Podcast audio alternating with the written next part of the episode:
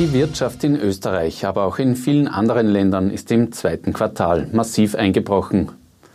Ab sofort gibt es keine Strafen mehr, wenn der Mindestabstand nicht eingehalten wird.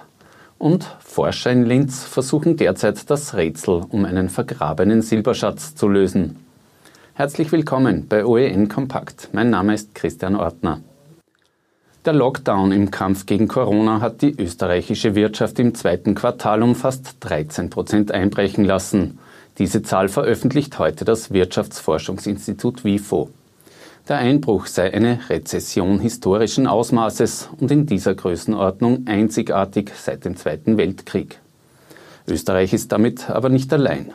In Frankreich beträgt der Einbruch im zweiten Quartal 17 Prozent, Deutschland vermeldet minus 10 Prozent und in den USA ist das Bruttoinlandsprodukt auf das Jahr hochgerechnet um fast 33 Prozent zurückgegangen.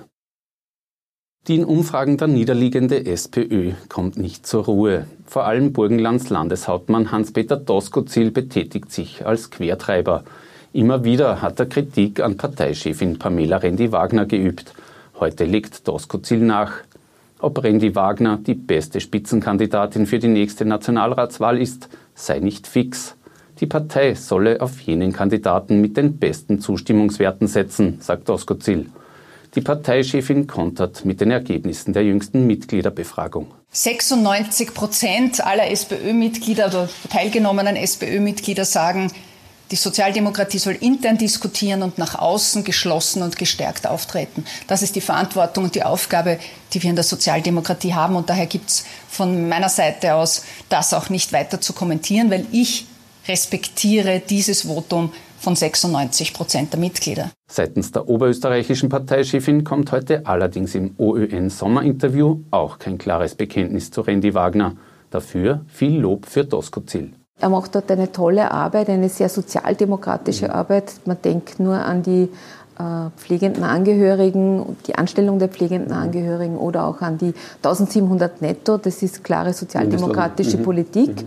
Äh, 2024 ist noch lange hin mhm. und bis dorthin wird noch viel zu diskutieren sein und das diskutieren wir hoffentlich mhm. in also den Sie eigenen sagen, vier Sie sagen auch nicht, das ist jetzt schon ausgemacht, das Randy Wagner. Jetzt haben Sie mich gerade gefragt, ob ich 21 antrete. Ja. Das ist ein, in einem Jahr, ja. was 2024 mhm. ist, werden wir sehen. Das ganze Interview mit Birgit Gerstorfer hören Sie als Podcast auf Nachrichten.at und lesen Sie in der Samstagsausgabe der OÖN. Abseits der parteiinternen Querelen schießt sich die SPÖ heute auf das Corona-Krisenmanagement der Bundesregierung ein. Türkis-Grün habe aus den vergangenen fünf Monaten nichts gelernt. Es war keine Überraschung, dass das Coronavirus nicht von selbst verschwindet. Es war keine Überraschung, wenn die Lockerungen im Mai Platz greifen dass die Viruszirkulation wieder zunehmen wird und die Infektionshäufigkeit steigen wird. All das war keine Überraschung. Auf all das hätte sich die Bundesregierung, der Bundeskanzler mit seinem Regierungsteam rechtzeitig gut mit den Expertinnen und Experten, mit den 15, 20 Taskforces, die es mittlerweile in Österreich dazu gibt, vorbereiten sollen. Die am Mittwoch vorgestellte Corona-Ampel sei schon jetzt notwendig, sagt Randy Wagner. Außerdem fordert sie verpflichtende Tests im Tourismusbereich im Zwei-Wochen-Rhythmus. Der Babyelefant hat ausgedient, zumindest als rechtliche Vorgabe, was die Einhaltung des Mindestabstands an öffentlichen Orten betrifft. Mit heute Donnerstag hat das Gesundheitsministerium die entsprechende Verordnung aufgehoben. Das heißt, es gibt jetzt bundesweit keine Strafen mehr, wenn der Mindestabstand nicht eingehalten wird. Freiwillig sollten wir den Babyelefant aber trotzdem weiter beherzigen, appelliert Anschober. Chronisch kranke Menschen gelten als besonders Corona gefährdet. Für diese sogenannten Risikogruppen werden jetzt die Ausnahmebestimmungen im Job um ein weiteres Monat verlängert. Bis vorerst Ende August sollen sie vorwiegend von zu Hause aus arbeiten. Wenn Homeoffice nicht möglich ist, können Personen mit einem Risikoattest auf Kosten des Bundes freigestellt werden. In den USA stirbt derzeit jede Minute ein Mensch an Covid-19. Das hat eine Zählung der Nachrichtenagentur Reuters ergeben. Insgesamt sind laut John Hopkins Universität jetzt schon mehr als 150.000 Bewohner der USA an dem Virus gestorben. Fast viereinhalb Millionen haben sich in den USA damit infiziert. Weltweit sind es schon mehr als 17 Millionen. Vor knapp drei Wochen ist bei einem Steinschlag vor der Eisriesenwelt Werfen in Salzburg ein Jugendlicher tödlich verunglückt. Am Samstag öffnet die seither gesperrte Touristenattraktion wieder.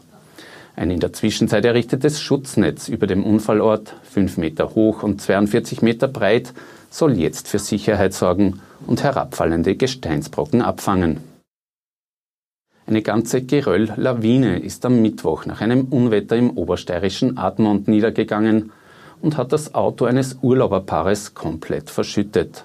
Zufällig vorbeikommende Feuerwehrler haben die beiden Holländer befreit. Sie haben den Vorfall laut Polizei unverletzt überstanden. Einen verborgenen Schatz zu finden, davon träumt wohl jeder einmal. Für Metallsucher im Müllviertel ist dieser Traum jetzt wahr geworden. Sie haben auf einem Feld in Unterweißenbach bis zu 1500 Silbermünzen aus dem 15. Jahrhundert gefunden und das vorbildlich dem Bundesdenkmalamt gemeldet. Seit heute befinden sich die Münzen in den Händen von Experten der Landeskultur GmbH im Schlossmuseum Linz, die das Rätsel um den Schatz zu lösen versuchen. Nach der Reinigung beginnt die Bestimmung, die jetzt bereits eingesetzt hat. Das heißt, jedes Stück wird mit einem Literaturzitat versehen, wird gewogen, gemessen und aus der Analyse der Zusammensetzung dieses Fundes gewinnen wir dann so quasi ein schlaglichtartiges äh, Bild, einen Blick hinein in die Geldwirtschaft äh, des Landes oder auf den Boden des heutigen Oberösterreich im späten Mittelalter. Ein reicher Bauer dürfte den Schatz rund um das Jahr 1460 vergraben haben, vermuten die Experten. Die wichtigste Frage, was ist denn der Schatz eigentlich wert? Den heutigen Handelswert kann ich nicht beziffern, bevor ich nicht alle Münzen vor mir äh, gereinigt liegen habe. Dann werden wir natürlich eine Schätzung durchführen. Die Antwort dürfte nicht zuletzt auch die Finder interessieren. Ihnen steht die Hälfte des aktuellen Marktwerts zu. Und die SV Ried fiebert dem wohl wichtigsten Spiel in ihrer jüngeren Vereinsgeschichte entgegen. Am Freitagabend kämpfen die Inviertler im Fernduell mit Austria Klagenfurt um den Aufstieg in die Fußball-Bundesliga. Gegner der Rieder im eigenen Stadion ist der Tabellen 14. FAC. Die Ausgangslage ist richtig spannend. Bei gleichem Punktestand hat Ried vor dem Match das nur um einen Treffer bessere Torverhältnis. Das war's für heute mit einem kompakten Nachrichtenüberblick. Wir sind morgen wieder für Sie da. Auf Wiedersehen.